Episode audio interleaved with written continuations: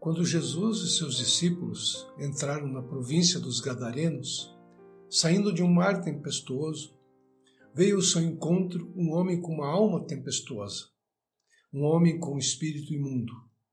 Vivia ele nos sepulcros e sua condição era deplorável, sujo, nu e ferido. Era a descrição da desgraça e da brutalidade do pecado. Dominado pelo mal, ele agia pela violência e sua enorme força lhe trazia infelicidade, pois andava de noite a clamar pelos montes e pelos sepulcros, ferindo-se com pedras. O pecado é o inimigo público número um, pois representa o suicídio moral, um suicídio espiritual, a insanidade e a autodestruição. Vendo Jesus chegando à praia, ele correu ao seu encontro e os demônios começaram a bradar: Que tenho eu contigo, Jesus, filho do Deus Altíssimo? Jesus o recebeu e expulsou o mal que escravizava esse homem, dizendo: Sai deste homem, espírito imundo.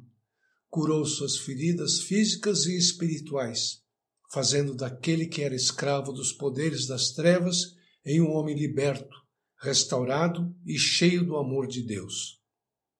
Os que conheciam, quando viram ele com Jesus, temeram. Temeram a sanidade mental dele. Aquele que antes se enfurecia entre os sepulcros, que arrebentava correntes e grilhões, que se feria com pedras, andava nu e completamente destituído da razão, agora estava assentado, vestido e em perfeito juízo, com a sua mente saudável. Jesus é a esperança de dias melhores e de vida vitoriosa, longe do pecado. Ele nos dá uma vida valorosa e com propósito de ter uma vida saudável, cheia de paz e amor. Seja qual for a situação que se viva, mesmo que a escuridão seja densa e a esperança não exista, Jesus faz reviver para uma vida liberta e feliz.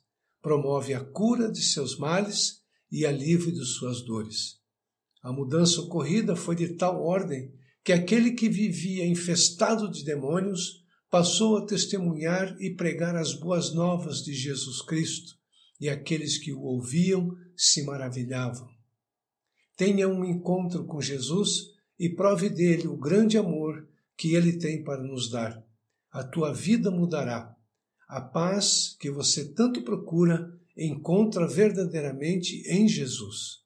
Ele é a nossa paz. No Evangelho de João, no capítulo 14, versículo 27, Jesus fala: Deixo-vos a paz, a minha paz vos dou. Não vou-la dou como o mundo a dá. Não se turbe o vosso coração e nem se atemorize.